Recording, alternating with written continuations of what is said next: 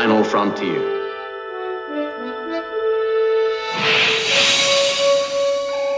Star Trek Viaje a las Estrellas, segunda parte en Cinemanet y regresan con nosotros nuestros invitados Mario Sekeli y Antonio Camarillo. Bienvenidos a Cinemanet. El cine se ve, pero también se escucha. Se vive, se percibe, se comparte. Cinemanet comienza. Carlos del Río y Roberto Ortiz en cabina.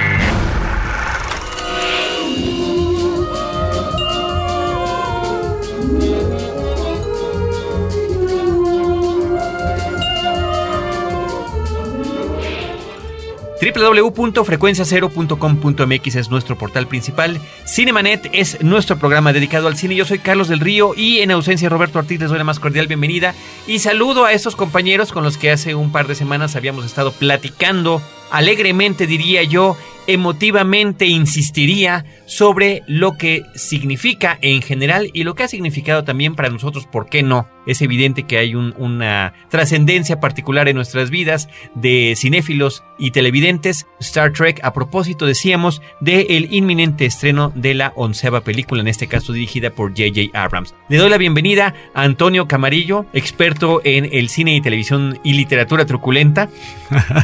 ¿Cómo estás, Antonio? Muy bien, Carlos, y yo insisto también en darte las gracias y en agradecerles a todos los que nos escuchan por darnos la oportunidad de estar aquí platicando, ¿no? Pues aquí regresamos porque sentimos, presento a Mario Sekeli, que Gracias. nos quedamos, Mario, con muchas cosas pendientes. Mario, crítico de cine, escritor en, en varias revistas, en varios medios y también participa en un programa radiofónico haciendo los comentarios de cine. Sí, de película. Ahí andamos en W, en, con los 40 principales de W Radio. Perfecto. Pues eh, yo, yo lo que quisiera comentar antes de que continuemos nuestra charla es que de todas las cosas que comentamos hubo una que por el amor exacerbado y a todo lo que significa el fenómeno de Star Trek de viaje a las estrellas no comentamos y tenía que ver con el desafortunado pero entendible bajo nivel de presupuesto de la producción en lo que se refiere a vestuarios, a escenografías, a efectos especiales, donde de alguna manera hay una parte que tiene que ver con la fe del propio espectador hacia lo que las historias representan y que a los que nos involucramos en ellas nos atraen mucho, pero que por una parte a quienes no están iniciados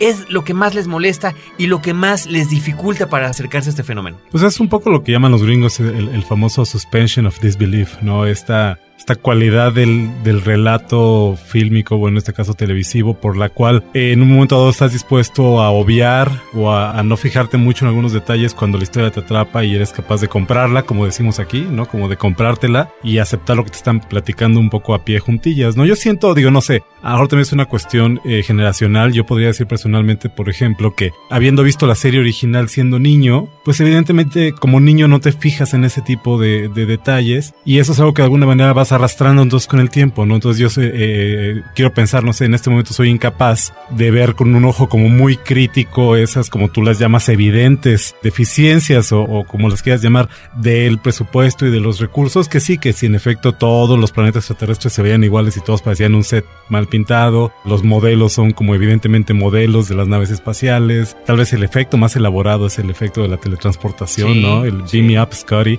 Y bueno, pero yo creo que hablando un poco a favor de la serie, creo que el punto importante aquí es que consistentemente las historias, hablando por lo, por lo pronto de la serie original, consistentemente las historias eran tan sólidas y tan buenas, ya hablando de dramas, de, de narrativas, como para dejar que eso estorbara, ¿no? Y entonces es cuando a pesar de los evidentes defectos o limitaciones, de alguna manera los pasas por alto y te dejas envolver por lo que te están contando, ¿no? Estoy de acuerdo, pero creo que es algo que debíamos eh, comentar. Bueno, este, yo sí creo que Star Trek, la serie de televisión, como muchas cosas de la fantasía y la ciencia ficción, se van dando en el camino.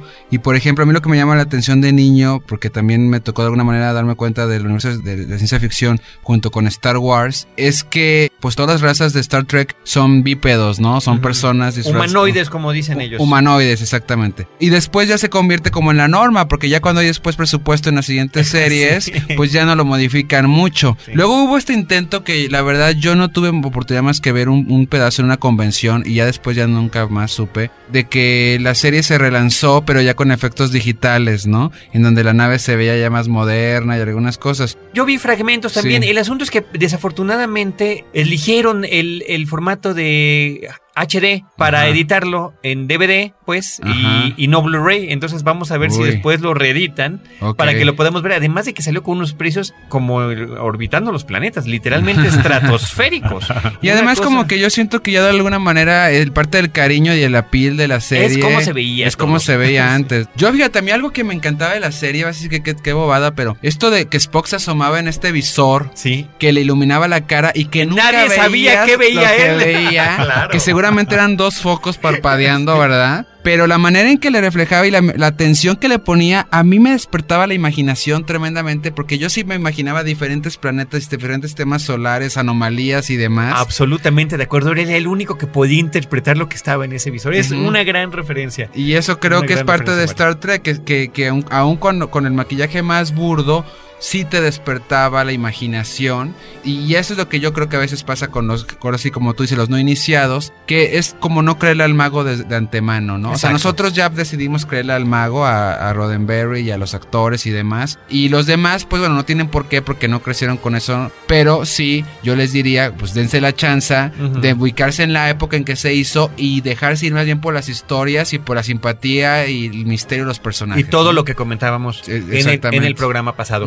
¿Qué les parece si el día de hoy eh, platicamos sobre la cuestión de las películas que hubo? Claro. Ya estaba en trámites la posibilidad de llevar a mediados de los años 70 la segunda parte de Star Trek en televisión. Iba Sí. a, a salir como serie de televisión, pero ¿qué creen? Bueno, así sabemos, ¿verdad? Sí. Llegó una peliculita que se llama Star Wars, La Guerra de las Galaxias para nosotros aquí en México y Ujú. en español y en su título original, la primera que ahora resulta que es el episodio 4 Ujú. y pues le vino a dar su gran éxito global, un nuevo ímpetu o impulso a todo lo que tenía que ver con la ciencia ficción. Y espacio. entonces, claro, y la gente muy inteligente eh, Paramount.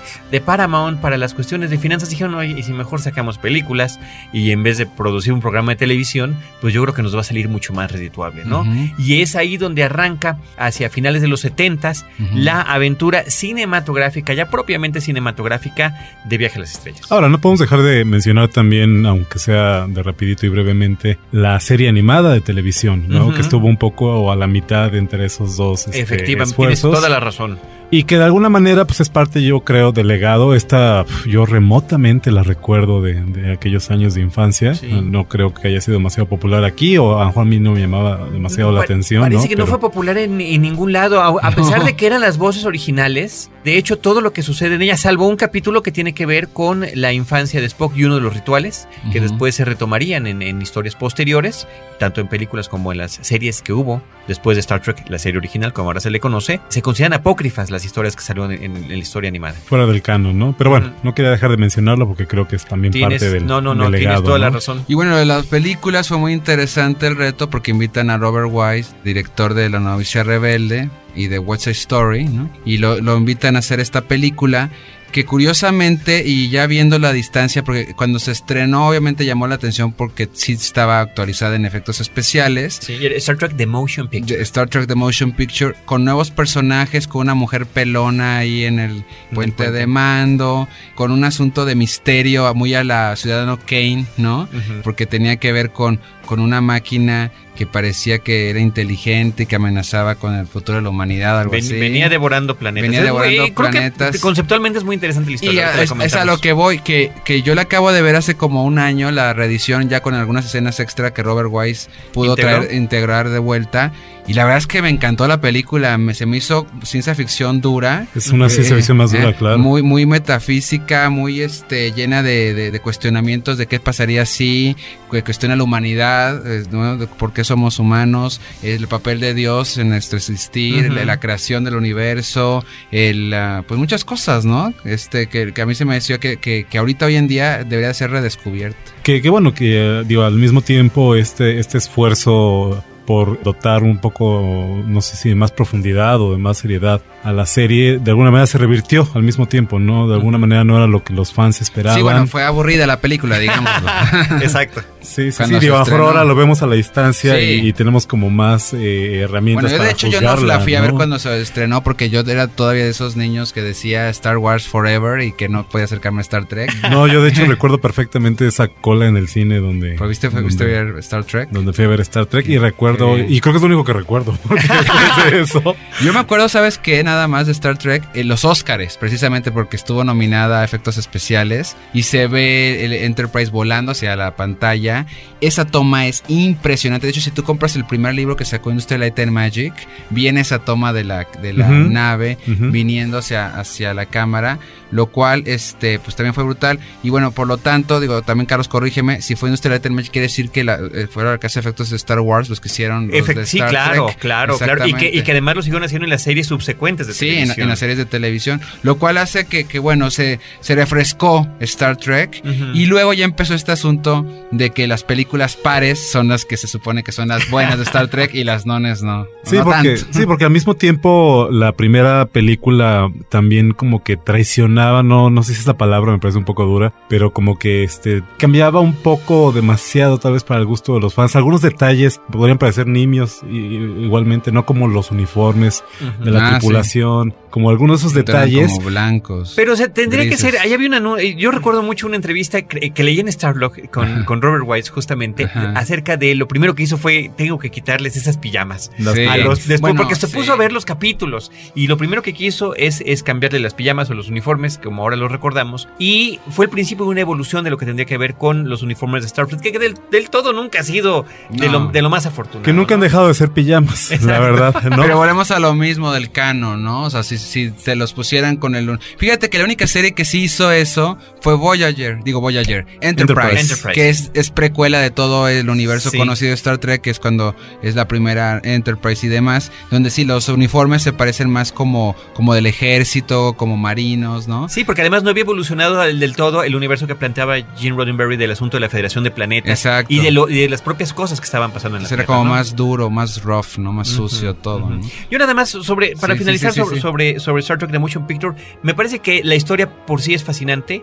Recordemos que en finales del, del- del siglo pasado, en la realidad, eh, la NASA lanzó el Voyager para explorar el espacio y llevando un mensaje de lo que era la humanidad. Y que Carl Sagan tuvo que ver, el inventor de, de la serie de Cosmos, en ese disco. Exacto, participó en eso. Y, y la amenaza que llega a la Tierra que se llama Viger, Viger, que va absorbiendo tecnología y conocimientos, está regresando a la Tierra buscando a su creador y resulta que es el That- Voyager, ¿no? Con No, tantita vaya, tierrita, sí, con tantita tierrita en el 70 y nombre, sí, sí. Exacto, exacto. Entonces, sí, la idea es maravillosa. es muy, muy, muy, muy, muy Y el buena. final es también muy como muy existencial, ¿no? O sea, un poco Sí, no. tirándole un poquito, coqueteando un poquito a Solaris, ¿no? Esta, esta película. Así como se dice que las, las secuelas padres tienden a ser las mejores, de alguna manera las dones siempre son como las más metafísicas y Sí, las más también, abstractas, también ¿no? porque de hecho las 5 desde el- trata de la búsqueda de Están Dios en la Dios. frontera. Pero vámonos, vámonos en orden para seguir. Después de. Ah, bueno, viendo otra cosita de la primera. Como, como era el regreso hacia todo este personaje, hacia todo este, este universo, inventan que no funcionan las teletransportadoras del Enterprise. ¿Para qué? Para que la tripulación original fuera en uno de los shuttles a acercarse al Enterprise y bueno, la viéramos por todos los ángulos. Y en ese momento nos reencontráramos con ella. No tanto los personajes Bueno, ese es el como momento. nosotros mismos. Y la música de James Horner, ¿no? Que, se convirtió también En el tema en, de- en el nuevo compositor de música de ciencia ficción, contraparte de John Williams, y el tema se convirtió en, En el tema de Next Generation. En, en un segundo serie. tema para la serie en general, Claro. porque yo no puedo dejar de asociarla tanto con la nueva generación, con la segunda serie, Sí. como con las películas. Efectivamente.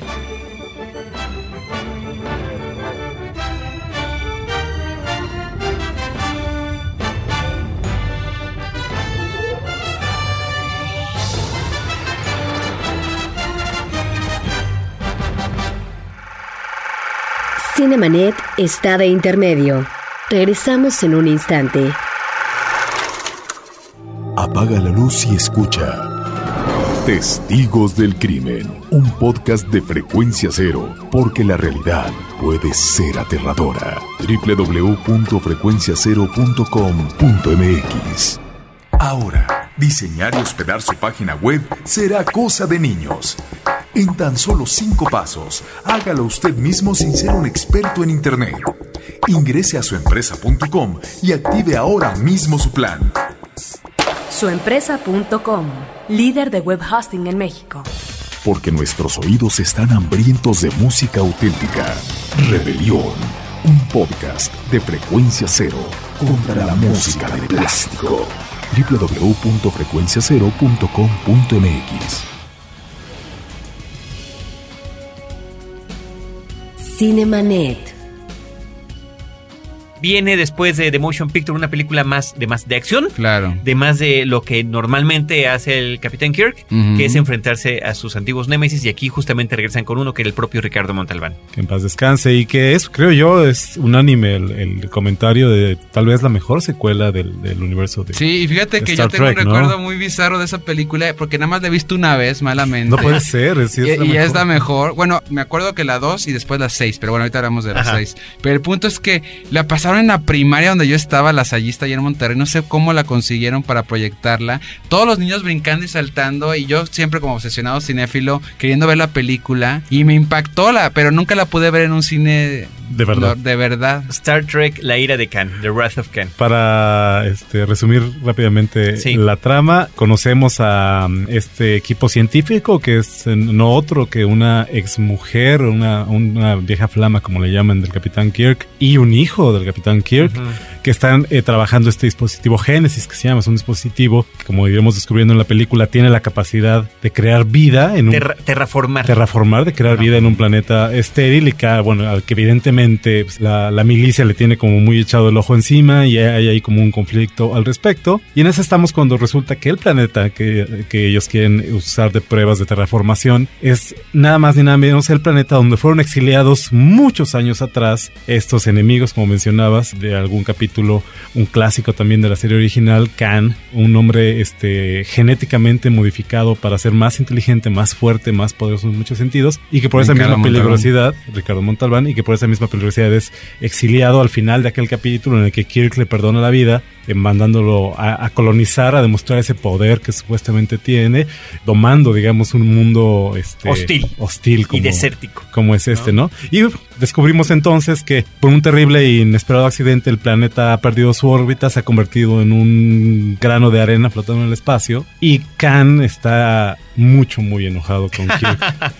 Por lo mismo, y al momento en que se encuentran, eh, por esta situación fortuita del proyecto Génesis, pues bueno, la venganza nos hace esperar, ¿verdad? Bueno, y es el mejor villano, yo me atrevo a decir, de las películas a nivel de la generación clásica.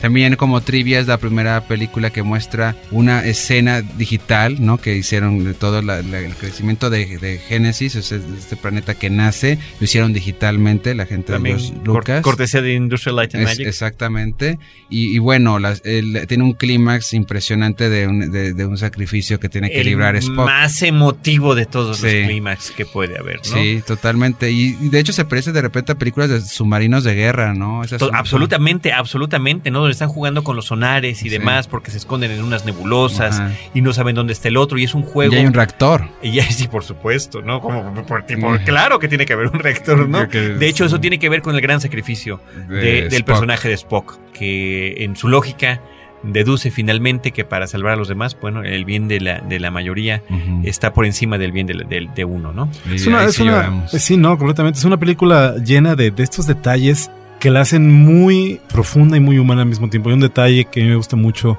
de la trama, que es esta cuestión donde se toca el envejecimiento de los personajes. Hay una pequeña subtrama alrededor de los anteojos que tiene ahora que usar Kirk para poder leer porque ya tiene la vista cansada. Y estamos hablando de personajes que más allá de ser personajes de ciencia ficción en un futuro maravilloso, este, en medio de aventuras increíbles, pues que no dejan de ser humanos y que no dejan de tener estos pequeños dramas, como es esta cuestión del envejecimiento, como es la cuestión de la amistad que queda patente, Sí, esta- no, la, la- la amistad tan No la profunda amistad. y tan real entre Kirk y Spock al final de la película queda de manifiesto, etcétera. Son estos los que yo creo, pues, eh, particularmente en lo personal, que hacen este capítulo a esta es parte de la, de la saga, para mí la mejor de todas, ¿no? Sí, y yo tendré que compartir una anécdota en una, en una convención de Star Trek a la que fui hace un par de años. Bueno, que han ido todos menos Segu- yo convenciones. seguramente es algo que estos hombres cuando están en el escenario juntos han de repetir una y otra vez, pero en ese momento fue única para mí. Justamente en el final de eh, Star Trek, la era de Khan,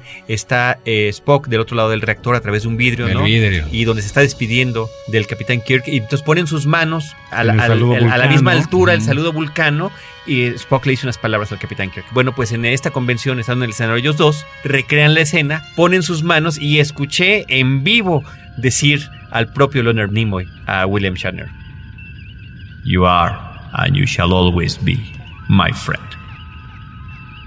Les puedo decir, por supuesto, que en ese momento, como ahorita, se me llenan los ojos de lágrimas. Pero en la convención estaba William Shatner. Sí, ahí. estaban los dos, estaban los dos. De hecho, estaban anunciando justamente la promoción previa de la nueva película de J.J. Abrams y William Shatner se quejaba muy abiertamente, como siempre lo hizo, de que J.J. Abrams no lo llamó, ¿no? Sí, o sea, William Shatner se quejaba de que J.J. Abrams no la... No lo haya, no lo haya llamado y Ajá. bueno, no le importaba el hecho de que el personaje de, de Kirk ya estuviera muerto, ¿no? Murió en la, en la séptima película, pero bueno. Pero él justamente dice, pero todos pueden revivir. Como podremos ver qué sucede en la película número 3 de Star Trek que se llama La búsqueda de Spock, The Search for Spock. Claro, y bueno, pues es una- un post para empezar la pura portada maravillosa, la cara de Spock como de cristal, Sí, ¿no? hermosísima. Y a ver, el el plot otra vez, tú eres el bueno Pues para bueno, el plot es, es como el plot es como rápido, ¿no? Es esta historia donde, bueno, como ya todos habrán este adivinado de tantas referencias que hemos querido ocultar el final de la película, Sí. pero es no se bastante puede, no obvio. se puede. Además, si no las han visto, caray. Tras haber muerto Spock al final del eh, segundo capítulo, o segundo episodio, es otra la saga distinta. película. La sí, segunda la segunda película. película. Pues resulta que, bueno, pues después de todo estamos hablando del dispositivo Génesis, este, este dispositivo que Generador efectivamente logra eh, sembrar Ah, por- vida en este planeta desértico al final de la, de la película anterior. Y ahí es de donde se les ocurre mandar en un muy sentido funeral espacial pues, el sarcófago que contiene el La cuerpo 2 de acaba cuando mandan el sarcófago, Sí. de hecho, ¿no? Sí, que es cuando es la esta segunda. secuencia que les digo digital. Exactamente. En la tercera película, este, descubrimos que el- los efectos del dispositivo Génesis han alcanzado ese sarcófago de Spock, que por lo mismo de alguna manera se ha regenerado, Eh. se ha clonado de alguna forma. Yo nunca entendí muy bien cuál era la explicación del mismo. Era una suerte de, de regeneración donde además él volvía, sí, era como clonación porque volvía a, na- A crecer, a nacer y a, a vivir su infancia. crecer. Y ahí es donde viene la referencia a ese único episodio de Star Trek, la serie animada, donde hablaban de ciertos eh, ritos o físicos en los que hay cierto sufrimiento en la adolescencia de los vulcanos, ¿no? Así es. Y que eso padecía este Spock, que además no tenía memoria de quién había sido. Porque en un momento, esto tampoco lo mencionamos, al final de la segunda película, hace un extraño pase mágico, no, bueno, no mágico, pero Sí. hace un pequeño movimiento vulcano y con el doctor McCoy. El Mind Meld. el Mind Melt, exactamente, donde le transfiere su conciencia y sus recuerdos a McCoy, Qué maravilla. que a partir de ese momento está- casi Qué se vuelve loco. Quiero ir a verla otra vez. Y, ¿no? eh, y en algún momento se, se dan color todos qué es lo que está sucediendo y, y que eh, tienen que ir a... Oye, entonces se lo fusiló Brian Singer en X-Men 2, oye. Seguramente. Sí, pues sí. que es fan, pues sí. evidentemente. ¿Qué, Sí, además ¿qué te podemos decir? Sí, bueno, entonces eh, toda la, la- la búsqueda de Spock es la búsqueda por reintegrar La este tres, nuevo perdón. cuerpo que ha crecido en el planeta Génesis con los recuerdos y, eh, la personalidad que tiene almacenado de alguna manera el doctor McCoy antes de que sea demasiado tarde. ¿no?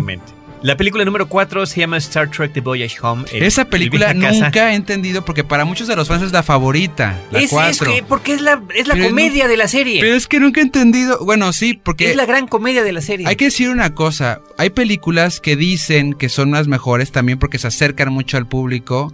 Y es cierto, la 4 es la comedia porque además viajan al pasado, viajan al presente nuestro de la Tierra, San O los Francisco. 80s, los años los 80s. 80s, ahora que ya también ya se ven Que ya son el pasado el pasado. pasado, pasado. Bueno, nosotros estábamos ahí, pero bueno, está bien. Para los que nos escuchan es del pasado, pasado. Y tiene que ver un asunto con, los, con las ballenas o con los delfines. con las ballenas. Con las ballenas. las ballenas. Y que el concepto este que de los sonidos de las ballenas también tiene que ver un poco con esta comunicación extraterrestre. De hecho, el Enterprise detecta el llamado de las ballenas, ¿no? Efectivamente. Entonces eso, eso lo hace padre. Eso me, a mí me gusta cuando en ciencia ficción Y de alguna- juega Pero no era con el Enterprise porque ya no tenían el Enterprise. Venían No. en, una, en una nave Klingon. Sí, el, el Sí. Enterprise eh, Ah, eso es maravilloso crashea en la superficie de que, Genesis. que se atreven anterior, a sí. destruir ya, empezar a destruir las naves, que, es, Ajá. la- que es en la 2, que destruyen el Enterprise. Y que siempre es un momento muy conmovedor, ¿no? Yo, tres, yo creo perdón. que lo que sucede es Sí. que también esta, esta parte, esta cuarta película, Sí. es muy cercana al espíritu de la serie original.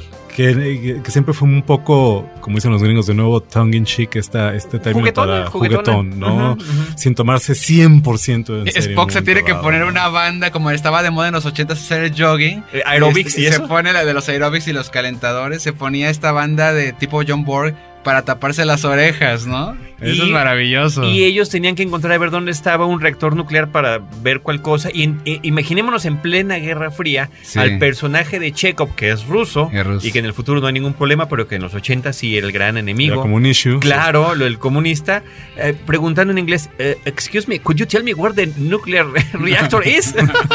a los Sí. policías en la calle. Y hay una rubia, ¿cómo se llama la actriz que sale ahí? Ya no me acuerdo, pero era muy simpática esta actriz en ese momento salió. Y además el- la nave de los Klingons queda invisible varada en un jardín cerca del mar, algo así, que después tienen que llegar a hacerla visible, ¿no? Para poder... ir. Así es. Pues es una película divertida. Y esta mujer que se vuelve interés romántico Sí. del Capitán Kirk personifica el feminismo de la época también. También, es cierto. Tiene su fling con Kirk, pero aunque se va con ellos al futuro, ella hace su vida, no se queda con él, Eso ¿no? no significa Sí. nada, claro. Pues es una, es, es una película divertida. Es simpática. Y luego viene la, La quinta, La que sí, que es este. Ay. Lo la- mejor es la música de Jerry Goldsmith, creo. Lo demás ya no sé.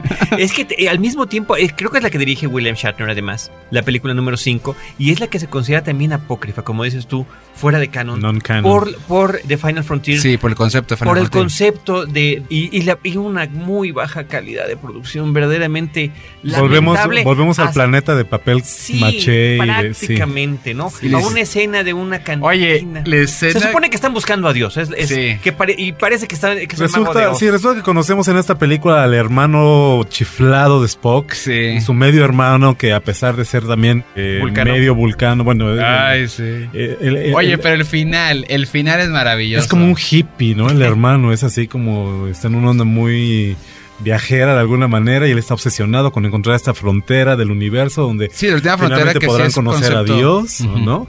Y, y, bueno, que de alguna manera convence a todo el mundo de que lo siga en su loca Sí. aventura y es el turno de nuestros héroes. de Descubren que es un mago de Oz, que es no existe. claro. Y después acaban cantando en una fogata que esté friendo salchichas, algo así. Y entonces el concepto, bueno, ¿y entonces Dios qué dice? Entonces Kirk dice así, bueno, Dios cada quien no tiene su corazón y demás. Y se ponen a cantar, creo que Row Row Your Boat al final. Sí. Una de esas, Esa o es. London Bridge. Sí, es Row Row Your Esa Boat. sí no sí, la fue visito yo. Ahí sí es buena. para suicidarse. Porque la si en su momento me dio pena ajena, ahorita no sé. Oye, pero bueno, ya que se está, las seis. Sí, tenemos que acabar con esa porque Ay. vamos a acabar con esa que es con la que acaban las películas relacionadas con los personajes de la serie original porque se nos está acabando el tiempo aquí. La sí, seis sí. de Undiscovered Country. Sí. Ahora sí esto de Bueno, mira, de- de- el plot, este, no- ahorita tú lo dices, pero lo que quiero decir es que es una película que se ve en universidades para ver todo este asunto de relaciones internacionales de Naciones Unidas. Creo que tiene que descubrir un plot, este, que se está haciendo eh, en contra de la Federación y que todo el mundo está juzgando que no. Y a ver, acaba de contar cómo va la historia. Bueno, rápidamente, eh, y ustedes me ayudarán porque es de las que menos he visto también, pero hay, en efecto, hay una, se descubre un, un complot, ¿no? Sí. Este, finalmente se está haciendo la paz con el Imperio Klingon y Ajá. hay como una, este, un espíritu ahí de acercamiento y todo está saliendo muy bien. Y evidentemente, tanto en uno como en otro bando, tanto del lado de la Federación como del lado del Imperio Klingon, pues hay gente a la que no le conviene, eh, un tema de actualidad ahorita, ¿no? La paz, que deje de, de existir la guerra, todos los intereses que hay de por medio. Y eh, bueno, hay un complot para asesinar a un prominente. Al presidente Este- de, la, de la Asociación de Planetas. Ajá, Y Así sale es. Christopher Plummer en esa peli. Sale ¿no? Christopher Plummer de De Klingon. Klingon. Así es. hay y un- de bueno, de Klingon bueno. Hay un complot Sí. para asesinar a ese personaje y para hacer parecer que es nada más ni nada menos que el Capitán Kirk el autor del Ajá. asesinato. El que ¿no? asesinó al, al- a este Klingon de Christopher Plummer, ¿no? El asunto es justamente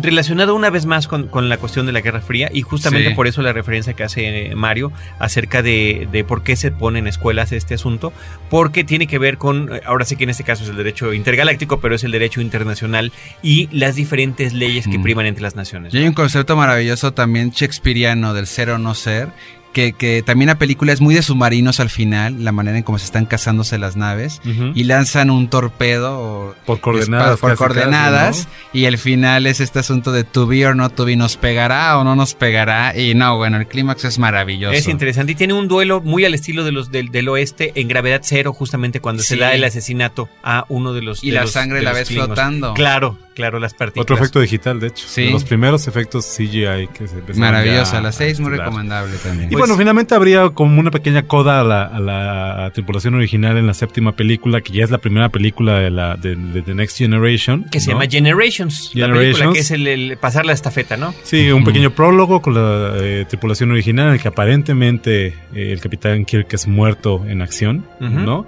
Y, cuando nos encontramos al final de la historia que tiene que ver con el capitán Picard y la nueva generación, que bueno, encuentra la manera de, de recuperar al capitán para que haga una última acción hero- heroica Y antes pasar de la estafeta. finalmente- De reencontrarse ambos personajes. Yo creo que habrá que hablar de las series, Sí. como habíamos quedado en algún momento, Claro. y de el resto de las películas, pero se- será desafortunadamente en otra ocasión. En otra ocasión. en otra frontera. En otra frontera. Mario Sekeli y estimado Antonio Camarillo, Gracias, muchísimas Carlos. gracias otra Siempre vez. nos quedamos picados, qué bueno. queda Continuará, hablar. continuará, continuará. Que se vea que en Cinemanet sí, le Sí. dedicamos tiempo a el fenómeno de Star Trek. Perfecto. Muchísimas gracias a ustedes, muchísimas gracias a todo nuestro auditorio por acompañarnos. Gracias a ti, Carlos, también por la invitación. Muchas gracias. Live long and prosper. Exactamente. Larga vida y prosperidad.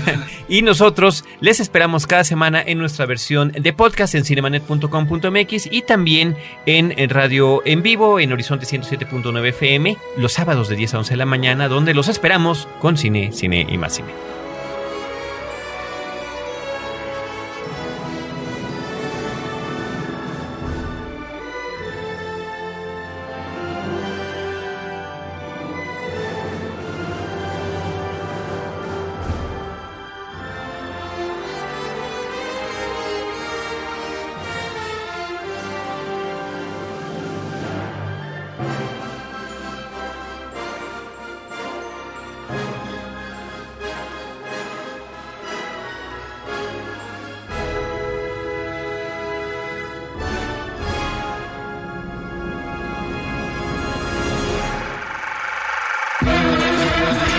Cinemanet termina por hoy.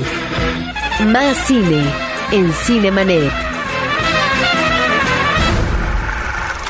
Frecuencia Cero, Digital Media Network, www.frecuenciacero.com.mx. Pioneros del podcast en México.